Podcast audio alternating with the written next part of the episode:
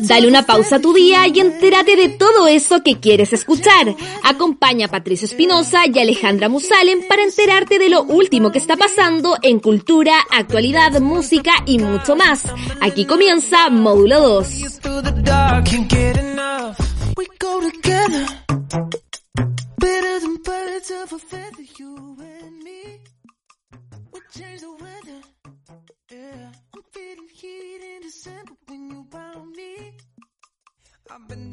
Bienvenidos a otro día de Módulo 2. Me encuentro aquí con mi querido Patricio Espinosa. Hola Pato, ¿cómo estás?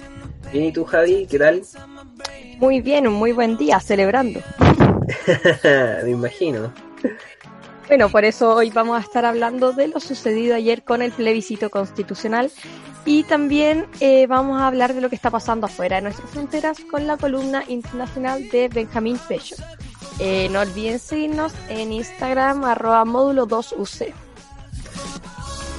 Eh, claro, porque ayer ocurrió algo importante para el país. Vamos a empezar el programa del día de hoy con una música de un grupo nacional, un grupo emblemático porque vamos a empezar con el grupo Los Tres, que tiene una canción registrada en su primer disco de estudio, Los Tres, de 1991, y que rápidamente se convirtió en un éxito radial, considerada, un himno generacional de los 90 y de la música popular chilena. El video musical cuenta con más de 5 millones de reproducciones en YouTube. Así que vamos con Eva Río del Sol de los tres aquí en módulo 2 de Radio C.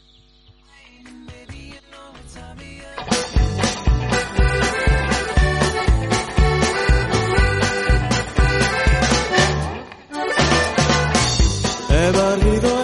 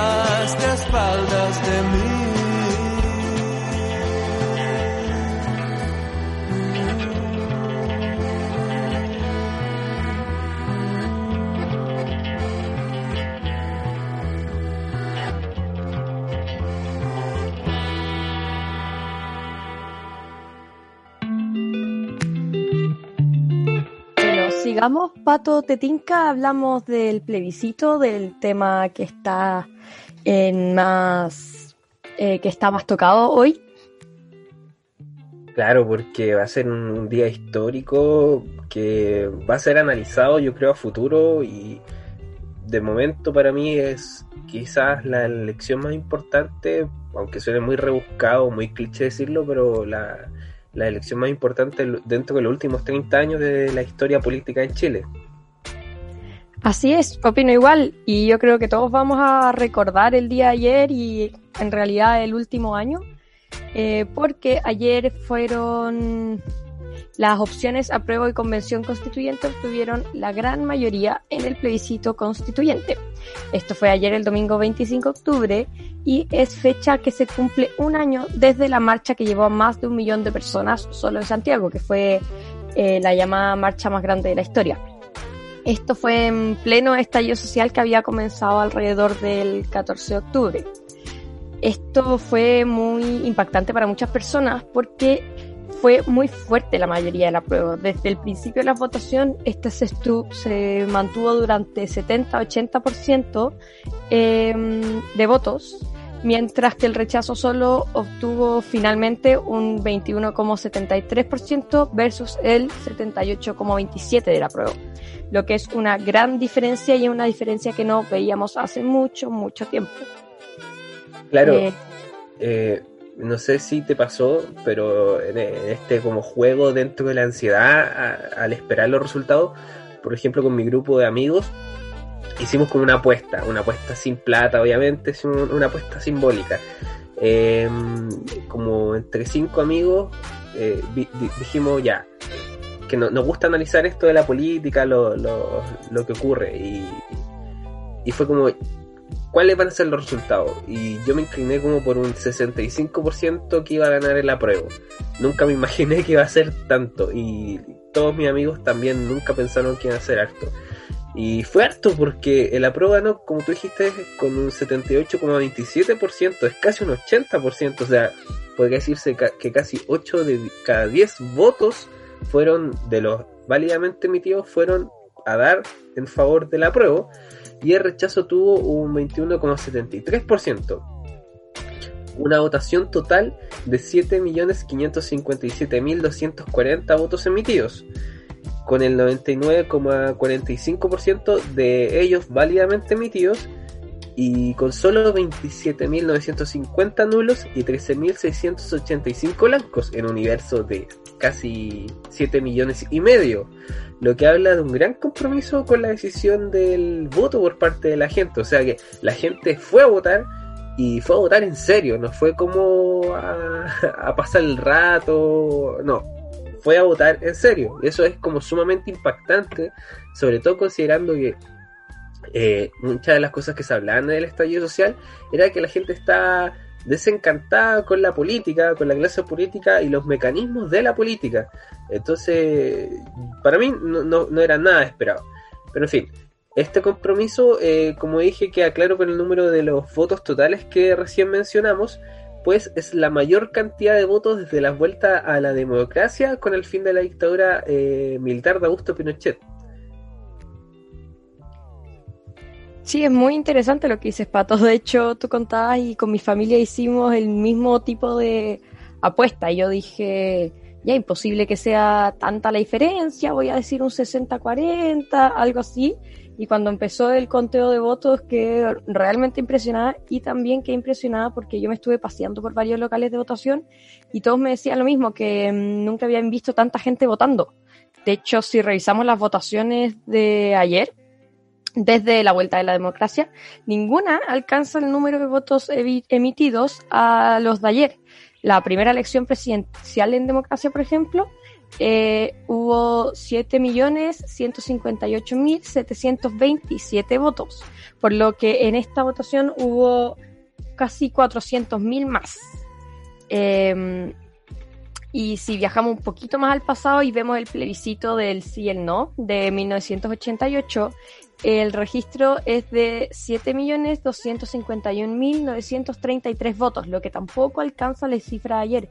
Eh, obviamente hay que considerar la enorme diferencia de los contextos, Eh, pero igual es muy relevante mostrar que incluso pese a encontrarnos en una pandemia, incluso que se dijo que probablemente mucha gente no iba a votar y que esta votación tal vez no iba a ser democrática por el mismo tema del coronavirus, eh, la gente quiso salir y votar y dar a conocer su opinión. Finalmente, el apruebo tuvo 5.882.712 votos y el rechazo tuvo 1.632.893 votos.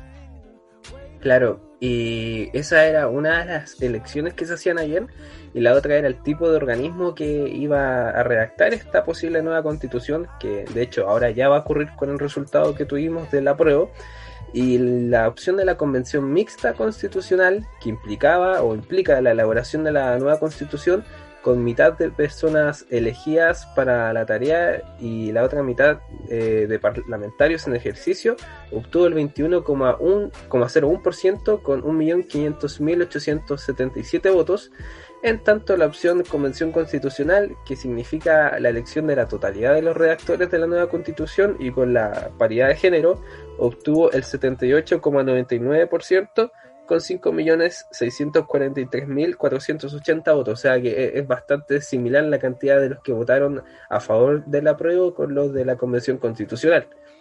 Es casi directamente eh, proporcional o directo. Si comparamos la votación de ayer con la última elección presidencial de 2017, tenemos que el plebiscito constitucional tuvo casi 600.000 votos más que la segunda vuelta que llevó a Sebastián Piñera a convertirse en el actual presidente de Chile. Así que vamos a tener eh, una votación para una nueva constitución, o sea, vamos a tener una reacción de una nueva constitución y va a ser eh, redactada por electores o reactores que nosotros vamos a escoger en su totalidad.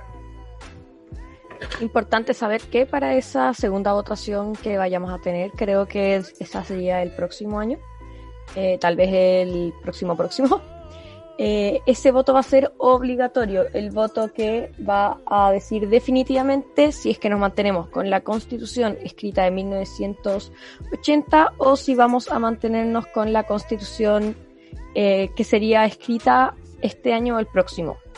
Eh, respecto a lo que decías, Pato, el mismo presidente eh, ayer, pasadas las nueve de la noche, le dio un discurso en la moneda, acompañado de su gabinete claramente, y sus palabras fueron de entusiasmo por la participación ciudadana. Escuchamos a Sebastián Piñera. Hoy ha triunfado la ciudadanía y la democracia. Hoy ha prevalecido la unidad sobre la división y la paz sobre la violencia. Y esto es un triunfo de todos los chilenos y chilenas que amamos la democracia, la unidad y la paz. Y además del presidente, varias voces se sumaron al análisis de los resultados del plebiscito de ayer, entre ellas la del alcalde de Recoleta, el comunista Daniel Jadwe, que mostró su felicidad por el triunfo de la prueba. Escuchamos a Jadwe. Muy feliz, muy feliz. Creo que esto es uno de los días más emocionantes que he tenido en toda mi vida militante. Eh, siento que llega este día 30 años tarde. Efectivamente, siempre pensamos nosotros eh, que no era posible salir de la dictadura con la constitución de la dictadura y con el modelo de la dictadura. Hoy día estamos iniciando un camino, eh, yo creo que de verdadera transición a la democracia. Mm. Interesante lo que dice Daniel Jadwe porque algo que no mencionamos antes es que el proceso para esta nueva constitución se inició con las marchas del 18 de octubre eh, que buscaban de alguna manera entre, mm, entre luchar por, eh, por varias medidas sociales que disminuyeran la desigualdad en Chile, también luchaban por acabar con lo que se dice mm, el legado de Pinochet eh, bueno, la presidenta de la UDI, eh, Jacqueline Van Rieselberghe, tuvo mucho menos ánimo que el presidente y que Daniel Jadwe tras darse a conocer los resultados de la votación. Y comentó que el paso a seguir de quienes iban inicialmente por la opción del rechazo. Escuchemos a Van Rieselberghe, presidenta de la UDI. Efectivamente, acá hay ya uh, un triunfo eh, categórico del, del, del apruebo eh, y eso nos lleva a nosotros a ponernos inmediatamente a trabajar. a trabajar para poder elegir los mejores constituyentes. Nosotros entendemos y creemos eh, representar a ese veintitantos por ciento que votó por el rechazo y que cree que no hay que partir de cero. Y Pato, ¿me podrías contar, eh, luego de esta votación, qué viene ahora? Claro, porque como mencionamos, esto no se queda aquí, eh, esto es quizá el inicio, y vienen dos votaciones más. La primera será el 11 de abril de 2021 para escoger a las 151 personas, 155 personas que tendrán nueve meses para redactar la nueva constitución con un plazo de extensión de tres meses más en caso de ser necesario, o sea, un año, por lo que la nueva constitución eh, modelo estaría elaborada entre enero y abril de 2022. Luego de elaborada esta constitución viene una nueva votación para ver si los chilenos eh, deciden eh, aprobar o no tras revisar esta redacción. Esto debería ser en algún momento de 2022 y de aprobarse por la ciudadanía se promulgará, y la nueva constitución, o sea, y la actual constitución sería derogada, o sea, como se finí actual constitución. Oye, eh, Javi, eh, tú dijiste que no mencionamos quizás cómo se inició todo este proceso, pero recuerdo bien que quizás sí lo mencionamos en el programa el lunes pasado, así que llamo, a, todos nuestros auditores que se vienen sumando a que nos escuchen a nosotros, eh, nuestra pareja de, de, conductores de Javi y Pato los días lunes y al resto del equipo los miércoles y los viernes, a esta misma hora. Sí, Pato, es verdad, estuvimos hablando mucho del tema la vez pasada con el aniversario del estallido social. Eh, con lo que tú me dices de, mm, lo que se viene, eh, nos damos cuenta que este proceso recién está empezando. Eh, así que estaremos viendo quiénes se postulan como candidatos, estaremos hablando de eso en el futuro y también estaremos hablando de lo que sucede en las calles, podremos ver si es que las manifestaciones siguen o no. Sigamos con un poquito de música podemos seguir con una canción de Evelyn Cornejo, que es una de las mayores exponentes de la música popular chilena. Eh, sus canciones repasan desde historias de campo hasta la realidad del país y tiene influencias de Violeta Parra y de Los Prisioneros. Eh, la Chusma Inconsciente, que es la canción que vamos a escuchar ahora, pertenece al segundo disco del artista titulado con el mismo nombre. Seguimos con la Chusma Inconsciente de Evelyn Cornejo aquí en módulo 2 de Radio C. Y el mundo está como está, porque todos tienen mala voluntad. Y el mundo está como está, porque todos tienen mala voluntad. Y el mundo está como está, porque todos tienen mala voluntad. Y el mundo está como está, porque todos tienen mala voluntad. Somos la chuma inconsciente, incapaz de tener opinión. Somos la chuma inconsciente, incapaz de tener opinión. Somos la chuma inconsciente, incapaz de tener opinión. Somos la chuma inconsciente, incapaz de tener opinión. Somos lo mal hablado, lo mal pensado, lo mal vestido, lo mal portado, lo que queremos, librar al gato que está encerrado. Somos los rotos de mierda, de piel morena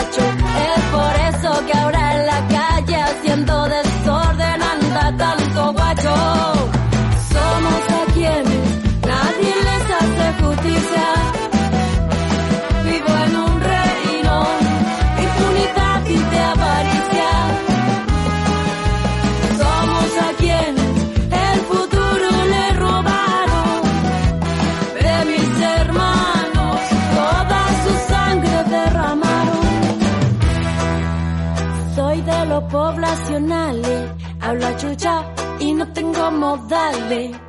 Somos los guasos sureños, hablamos mal y tomamos pipe.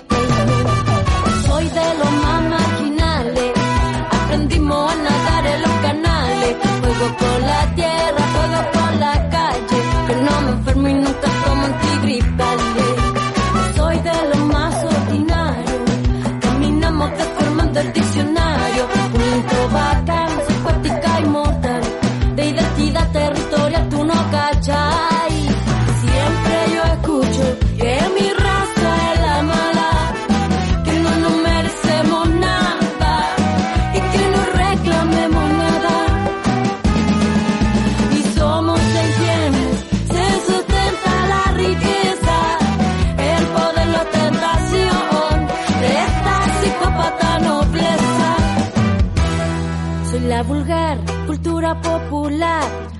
canciones pronunciando muy mal.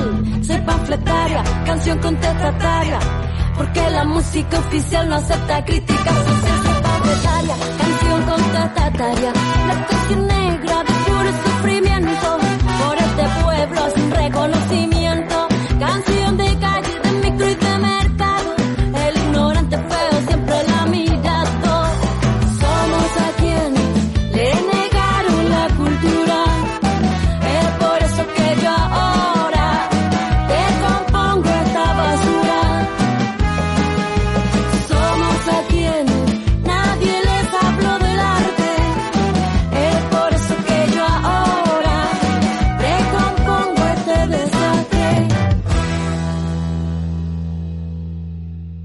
Nuestra versión no está en los diarios ni en la tele, pero la encuentra de mil colores en las paredes. Criminalizan si te pones a pensar. Somos delincuentes para la cultura oficial. Nuestra versión no está en los diarios ni en pero la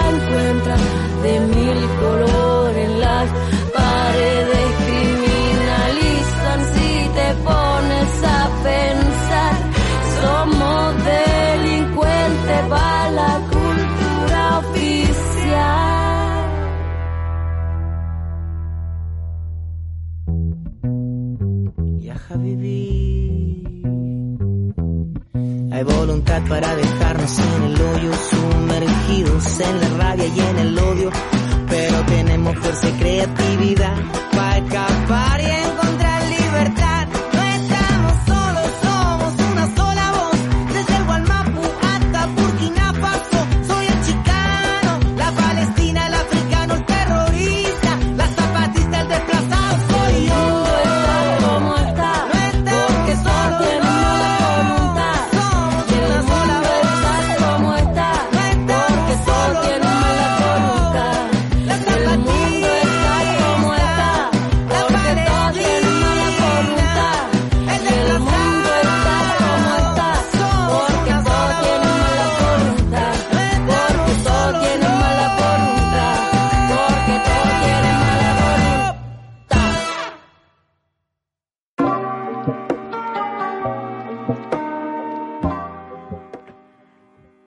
Seguimos en es- en este módulo 2 de día lunes, post plebiscito, ganó la prueba y estamos con Javi para desmenuzar los pormenores. Eh, ya mencionamos el detalle quizás más técnico sobre la cantidad de votos, eh, pero ahora vamos con eh, hitos que se vieron el día de ayer. Porque dentro de los votantes se vio a Gustavo Gatica acompañado de su hermano, que fue aplaudido por la gente al momento de ir a votar. Y recordar que su caso eh, en el año pasado eh, fue bastante impactante porque él es un joven que mientras sacaba fotos en el estadio social fue impactado en uno de sus ojos por perdigones de carabineros, quedando ciego, de hecho de ambos ojos, y convirtiéndose en un símbolo quizás de la lucha. Mismo caso ocurrió con Fabiola Campillay, quien quedó totalmente ciega tras recibir el impacto directo de una bomba lacrimógena de carabineros el 26 de noviembre de 2019. Escuchemos, Pato, el recibimiento que tuvieron tanto Fabiola como Gustavo por parte de los votantes y de los miembros de mesa, que fue muy emocionante.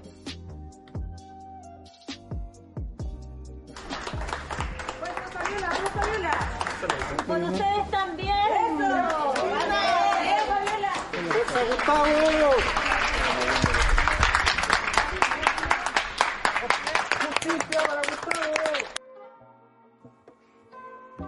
Fue bastante emotivo cómo se dio el proceso para que ellos dos fueran a votar.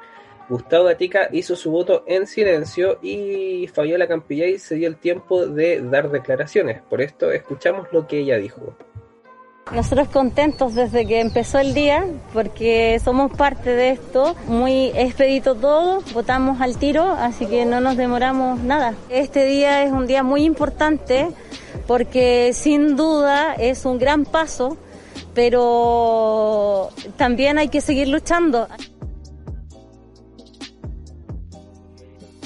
Y tal como se esperaba, eh, al finalizar la jornada de votos y tras obtener los resultados, miles de personas se juntaron hasta aproximadamente las 1 de la mañana, eh, momento en el que empezaba el toque de queda de ayer, de hoy en realidad, eh, para celebrar la victoria de la opción del apruebo. Esto comenzó alrededor de las 6 de la tarde, 7 de la tarde, incluso antes de que se empezaran a abrir los votos. El ambiente vino acompañado de música envasada, de cánticos, de banderas, láser, fuegos artificiales y eh, además hubo una proyección en el edificio Telefónica eh, de la palabra Renace, que fue también muy publicada en redes sociales. Fue realmente mm, una celebración más que una manifestación, se podría decir. Eh, hubo polémica, sí, con los dichos de José Antonio Cast, esto fue eh, anterior, fue en, la mañana, alrededor de mm, las ocho y media, nueve de la mañana, tengo entendido, quien tras ir a votar hizo propaganda en la conferencia de prensa a la opción rechazo, lo que va en contra de las normas y debería em, ser parteado, por decirlo de alguna manera mm, cotidiana. Eh, y además tuvimos otro tema el día ayer, eh, que fue la diputada del Distrito 9, Maite Orsini, quien se mostró muy triste en redes sociales tras darse a conocer que por estar contagiada con COVID-19 no iba a poder ir a votar. Eh, dijo, publicó ella que el virus dolía en su cuerpo, pero que más le dolía en el alma no poder ejercer su derecho a voto. Tú, Pato, ¿qué hiciste el día ayer? ¿Cómo viviste tú la votación? Em, bueno, como yo no vivo cerca del centro de Santiago, eh, me acerqué a votar dentro de mi comuna y me decepcionó un poco que no vi esas filas que veía eh, en la televisión en comunas más céntricas eh, o también lo que veía en redes sociales con, con las personas que, que sigo, obviamente. Fue un poco decepcionante eso pero sí me entusiasmó ver que se acercaba gente a votar y de hecho mi comuna eh, tuvo más votos que las elecciones anteriores, entonces igual fue un poco esperanzador. También por los grupos de Facebook vi cómo la gente llamaba a votar, como pedían no restarse de esta, de esta cita y estuve expectante durante todo el día viendo en distintos medios eh, cómo avanzaba la, la elección. Y fue toda una sorpresa, como mencioné antes, de que casi obtuviera un 80% de la opción de la prueba. Y me quedé quizás con ganas de haber ido a, Plaza Italia, pero la distancia era mucha, ya era muy tarde, entonces... Y teníamos que hacer el programa hoy. Pero muy bonita jornada. ¿Y tú, Javi, qué tal? Eh, bueno, con lo que decías de ganas de ir a Plaza Italia, ex Plaza Italia, hoy llamada más Plaza Iña, eh, me pasó lo mismo. Eh, yo fui con unos amigos a celebrar después de, mm, de los votos. fuimos aquí al ladito de mi casa a un cerro y desde el cerro se escuchaba cómo llegaban los sonidos de Plaza Italia y las manifestaciones que estaban ocurriendo en Santiago. Lo mismo, yo vivo muy lejos como para poder haber llegado ahí eh, con el toque que hay todo. Eh, yo ayer estuve paseándome por varios locales porque estaba, mm, estuve haciendo unas notas para otro medio y me quedé al conteo de votos de un colegio acá al lado que se llama San, eh, Colegio San Francisco del Alba en Las Condes. Eh, y se notaba mucho como en comunas de clase alta era muy poco representativo el voto a como en realidad era en Chile, porque eh, la mesa donde yo estaba viendo el conteo eh, ganó el rechazo, peleadito igual con el apruebo, pero ganó el rechazo y ganó la convención mixta. Entonces fue sorprendente yo estando acá y mirando las redes sociales y viendo cómo yo estaba en un lugar tan cerrado y tan poco representativo respecto a los votos que habían a nivel nacional. Eh, fue una gran jornada la que tuvimos ayer y seguiría hablando de esto por mucho tiempo eh, pero tenemos que seguir y por eso mm, eh, cambiemos de tema. Pato, ¿qué podemos tener a continuación? Claro, porque mm, es muy extenso lo que, lo que vivimos ayer y lo que vamos a seguir viviendo, que no nos caería en ni todo un día de programa, pero bueno, hicimos un bonito balance. Ahora nos vamos con a lo que está pasando fuera de Chile, en específico nos vamos a el norte de África, más concretamente a Libia, un país que podría estar a punto de dejar atrás 10 años de conflicto armado. Cesa fuego y cooperación es lo que busca un acuerdo firmado el viernes pasado.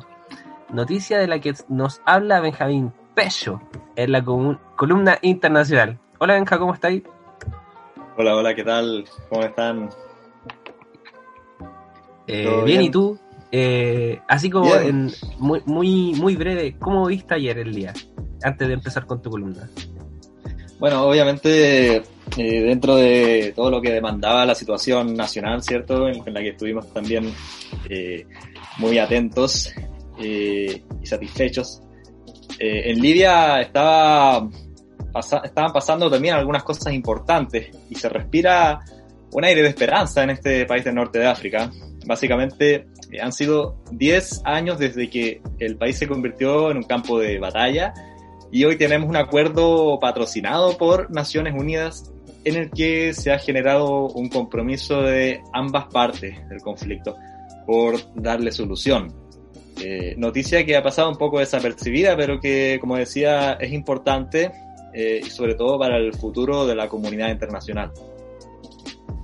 Y Benja, este acuerdo se ha calificado en varias partes como histórico. ¿En qué consiste en temas más específicos y por qué podría cambiar el rumbo del conflicto de alguna forma que no se haya logrado en los acuerdos anteriores? Bueno, eh, lo que ocurrió acá fue que eh, la enviada especial de Naciones Unidas Stephanie Williams, que fue la que calificó este acuerdo como histórico, cerró un trato con eh, comisiones militares de ambos lados que están enfrentados en este conflicto eh, y que fue lo que le aportó un principio de legitimidad ya que había un reconocimiento mutuo. Y se llegó a acordar que eh, va a haber una patrulla militar conjunta vigilando esta área de conflicto y en tres meses tienen que salir todas las fuerzas extranjeras que están eh, luchando aquí.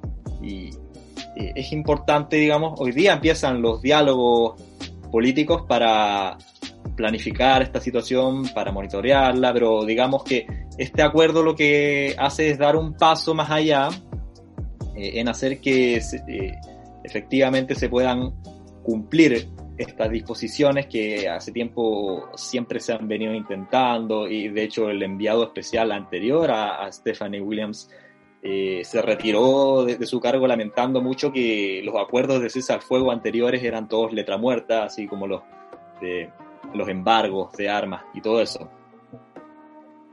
Em, Benja, ¿Quiénes se están enfrentando en este momento en Libia? ¿Y puedes contarnos un poco sobre los enfrentamientos que han ocurrido desde el año pasado y que entiendo han tenido un desarrollo clave?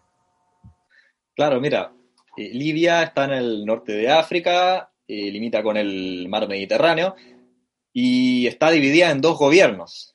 En el este nosotros tenemos el gobierno eh, que tiene su sede en la ciudad de Tobruk, y dominado por el ejército, el, ejército nacional sirio, eh, liderado por el comandante Khalifa Haftar, renegado comandante eh, rebelde porque mm, se levantó contra el gobierno reconocido por Naciones Unidas que está en el oeste del país, en la ciudad de Trípoli. Y estos son básicamente los dos bandos dentro del país que al mismo tiempo están apoyados por distintas potencias extranjeras con bastante influencia cada una y que eh, han generado justamente que este asunto sea muy espinoso, muy difícil de resolver y, muy sangriento además y que eh, según los cálculos de Naciones Unidas, ha llegado a afectar de, varias formas eh, por lo menos dos millones de personas. Y sobre los enfrentamientos del año pasado, mira, esto se empezó a, a, recrudecer un poco a partir de abril del año pasado, porque Khalifa Haftar eh, dijo yo le declaro la guerra al gobierno de Trípoli, del oeste, eh, inició una campaña militar para tomarse la ciudad y hizo eh, una serie de maniobras para llegar a, a este punto, pero se topó con la dificultad de capturar las ciudades estratégicas que estaban entre medio, ciudades como Sirte, que son importantes para el comercio de petróleo, que eh, cabe resaltar, eh, es todo lo que exporta el país y en buena parte es algo así como la divisa principal de este conflicto eh, en términos económicos. pero resulta que no le fue muy bien, ¿ah? porque, mm, porque esto, porque eh, fue la, incursión de, Turquía que apoya al gobierno de Trípoli con sus drones que dio la vuelta a esta situación y al final Haftar quedó eh, bastante a mal traer en su, en su misión política, lo que de alguna manera abrió las puertas a que se empezara ya a discutir una solución más política que militar. Y Benja, ya para ir eh, terminando, en el sentido de su relevancia a nivel internacional y su significado en el mundo político y posibles repercusiones, eh, ¿por qué para nosotros es importante entender este conflicto? Esta cuestión eh, significa mucho para la estabilidad del Mediterráneo eh, que es un, asunto relevante para todos los países que lo rodean, incluyendo eh, Europa, eh, los países europeos, porque tener en cuenta que Libia también tiene una importancia bastante alta en el asunto humanitario de los refugiados que han llegado al viejo continente. en buena parte todos estos, no sé si ustedes recuerdan, pero muchas polémicas respecto de estos barcos que llegaban con montones de refugiados y, los, y los países mediterráneos de Europa se los chuteaban eh, uno al otro. Eh, gente que no tenía por dónde. Bueno, eh, mucha relación con este conflicto y con los demás conflictos de, de, Medio Oriente, pero digamos que Libia es el paso del Mediterráneo y por lo tanto significa para los europeos una gran preocupación no solo por el, conflicto en sí, sino por las partes que apoyan este conflicto. A ver, eh, porque, eh, eh, claro, el gobierno del oeste está apoyado por Naciones Unidas, por Turquía, también por Qatar, por Estados Unidos formalmente, pero en el gobierno del este nosotros encontramos potencias como Rusia, Emiratos Árabes Unidos, Arabia Saudita, nos encontramos también con Francia, eh, al lado de Rusia, al, lado de Egipto, apoyando al gobierno del este. Entonces, es una locura, básicamente. Y, lo que nosotros tenemos finalmente aquí es un laboratorio de la guerra de, última generación del, siglo XXI, con un montón de incursiones extranjeras que usa, eh, usa recursos cibernéticos, ejércitos de bots, tratando de llevar para un lado, para otro la opinión pública, tiene mercenarios de todos lados, eh, que son ejércitos pagados, por ejemplo los del grupo Wagner, financiados por eh, oligarcas rusos, eh, y tiene batallas de drones. ahí tú tienes a los drones de Emiratos enfrentándose a los de Turquía digamos, enfrentamientos aéreos eh, donde no, no, muere nadie. Eh, mientras eh, en el suelo mueren todos estos mercenarios, gente que en realidad está ahí por plata. Entonces es como un poco un laboratorio de esta guerra futurista, un tanto distópica quizá, pero que esperamos se resuelva con las conversaciones políticas que, volviendo a la noticia, comienzan el día de hoy. Super. Em, bueno, lamentable el hecho de que hayan enfrentamientos bélicos, obvio, pero me refiero a que súper completo el informe, como siempre, de Benjamín Pecho. Eh, agradecemos eh, nuevamente que estés con nosotros con esta mirada eh, bastante profunda y a la vez comprensible para el resto de la gente que no conoce tanto y sobre todo como, como yo también que no conozco tanto lo, que puede ocurrir en, países como Libia. Así que Benja, muchas gracias, que tenga buena semana y nos vemos el próximo lunes. Igualmente, que les vaya bien. Gracias, Benja. Que estés bien. Y bueno, ahora de Libia saltamos nuevamente a nuestro país, esta vez con una canción, porque vamos con una canción original del cantautor cubano Silvio Rodríguez, compuesta en 1974 e incluida en su disco Días y Flores en 1975. Una de las versiones de esta canción fue realizada por el grupo nacional Los Bunkers, incluida en el álbum tributo a Silvio Rodríguez llamado Silvio Rodríguez llamado Música Libre, lanzado en 2010. El video musical tiene más de un millón y medio de reproducciones en YouTube. Y eh, el nombre de esta canción es Santiago de Chile de Los Bunkers. Así que nos vamos con Santiago de Chile de Los Bunkers aquí en módulo 2 de Radio C.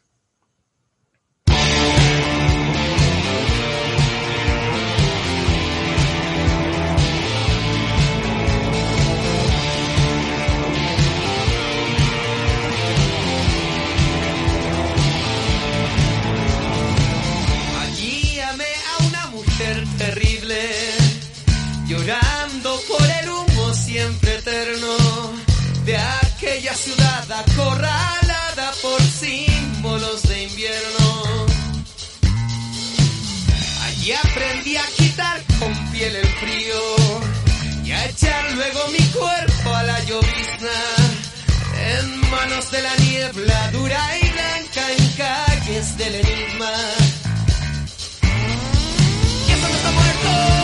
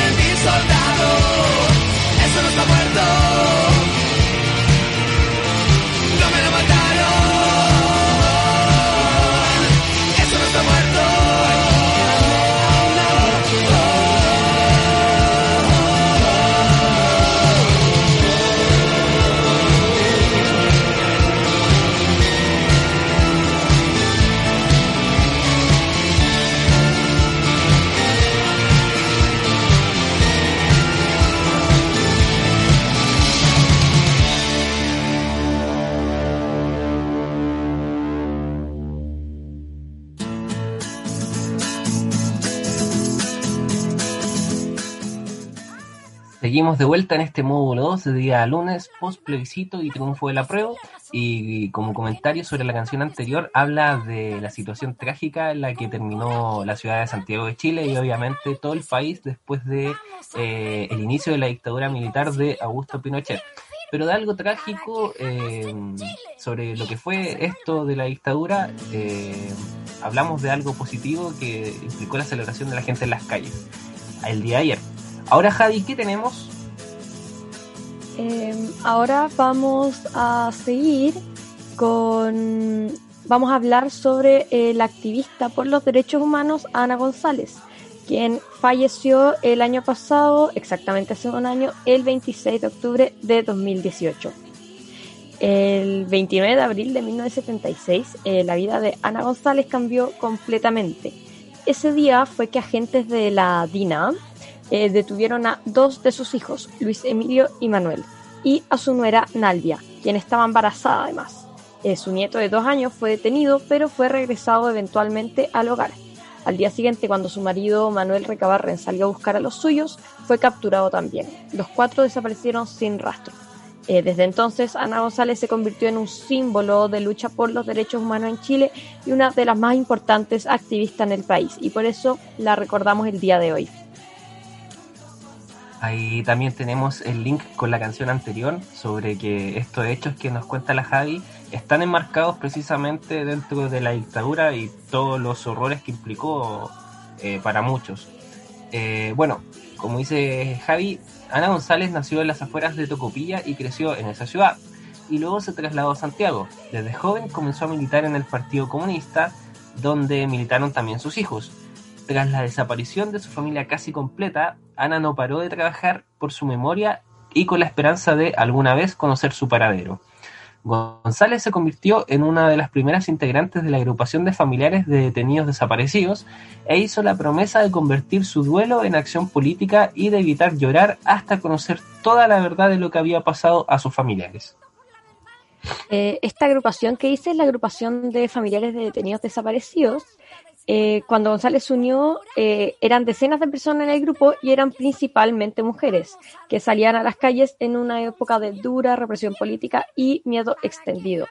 Eh, ellos y ellas protestaron, realizaron huelgas de hambre, se encadenaron a las puertas del Congreso Nacional y marcharon incansablemente con fotografías de sus seres queridos desaparecidos colgadas de su ropa. yo creo que todos alguna vez hemos visto alguna de estas fotos en que se ven eh, muchas mujeres eh, con esta foto en blanco y negro colgadas del pecho, eh, donde ellos está, ellas están buscando, y ellos también, a sus detenidos desaparecidos. En 1977, Ana viajó a Nueva York junto a Gabriela Bravo Jara, la esposa de Carlos Lorca, y Hulda Ortiz Alvarado, la esposa de José Luis Baeza, ambos detenidos desaparecidos. Y este viaje fue para denunciar ante la ONU las violaciones de los derechos humanos que ocurrían en Chile pero se les prohibió después el reingreso al país por haber realizado actividades contrarias a los intereses de la nación. Eh, sin embargo, la prohibición no duró mucho tiempo y en febrero de 1978, tan solo un año después, fue aceptada una solicitud de reconsideración permitiéndoles la vuelta al país. Em, no sé, Jai, si tú has visto la, la campaña del plebiscito del sí y el no. ¿La has visto? Claro, no sé si te acuerdas que dentro de, esa campaña, en la del no específicamente, hay un fragmento donde aparece esta canción, la, cueca sola, y aparece em, aparece Ana eh, bailando junto a otras señoras, otras eh, mujeres que, eran parte de esta agrupación y que perdieron eh, a sus familiares y salen bailando ellas eh, no como, o sea, no como en un conjunto, bueno, como un conjunto en sí, pero no bailando como entre ellas, sino como bailando cada una sola, eh, dando a conocer que falta alguien. Eh, en un salón gigantesco, sin mayor sonido que el de una guitarra y las voces como que son voces como de llanto, un, llanto contenido y, de verdad es, estremece, da escalofrío ver ese video y escuchar esa canción. Mira, me enseñaste mm, algo nuevo y no tenía idea de que en esa mm, escena del, de la franja era Ana González la que bailaba, muy, muy impactante ese momento. Sí, eh, recomendable ver ese video, es bastante cortito, véanlo porque es muy, muy fuerte.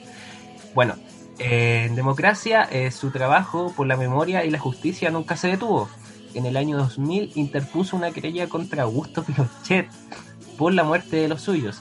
Y en 2007, por ejemplo, escribió una carta abierta que decía, me niego como ciudadana de este país a que tanto crimen siga en la impunidad, a que nuestro dolor siga ignorándose y se nos niegue lo más elemental, verdad y justicia, nada más, pero nada menos. Eh, aquí vemos eh, la, valentía que, tuvo esta mujer en, vida. Y bueno, desde 2016 comenzó a presentar problemas de salud. Murió finalmente dos años después, a los 93 años, convirtiéndose en un icono y un emblema el, de la incalzable búsqueda por la verdad. Se fue sin conocer nunca el paradero lamentablemente de sus seres queridos. Así que escuchamos brevemente eh, algo que dijo en algún momento Ana González de Recabarre.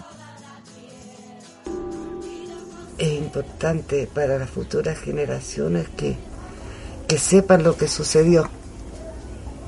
Yo estoy esperando que los cambios positivos que hayan en mi país permita que con verdad y justicia yo pueda y muchas otras personas puedan vivir el duelo. Un gusto poder haber escuchado a Ana González de Recabarren ella misma hablando, eh, porque se nota en realidad la lucha en su voz y también la tragedia, lamentablemente. Eh, pero es distinto cuando uno la escucha a ella directamente hablando, creo que ayuda a entender mucho lo que sufrieron y siguen sufriendo muchas familias en esa época. En Pato creo que tenemos que ir cerrando ya, nos queda poquito tiempo, fue un programa muy, muy interesante.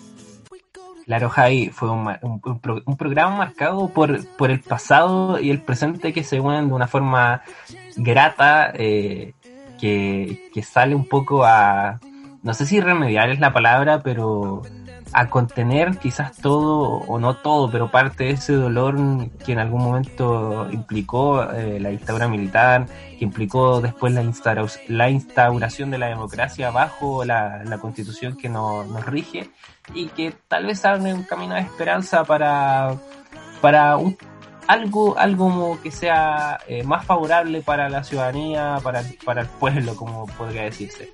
Eh, un gusto acompañarte este, este día lunes, empezando la semana con mucha energía por esta noticia y esperemos a que, a que el proceso se siga dando de una forma muy positiva. Seguiremos cubriendo quienes se presenten para escribir la nueva constitución y seguiremos hablando de este proceso tan importante que está viviendo nuestro país. Eh, muchas gracias a todos por escucharnos este día y no olviden seguirnos en Instagram arroba módulo 2UC. Muchas gracias Pato por la conversación. Nos vemos Javi, que estés bien. Buena semana a todos. Nos vemos Pato.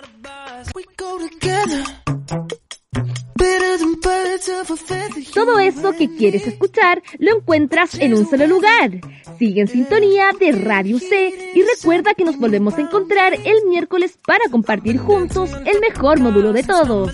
Esto fue Módulo 2 en radioc.cl. You're the medicine and the pain, the tattoo inside my brain, and baby, you know it's all.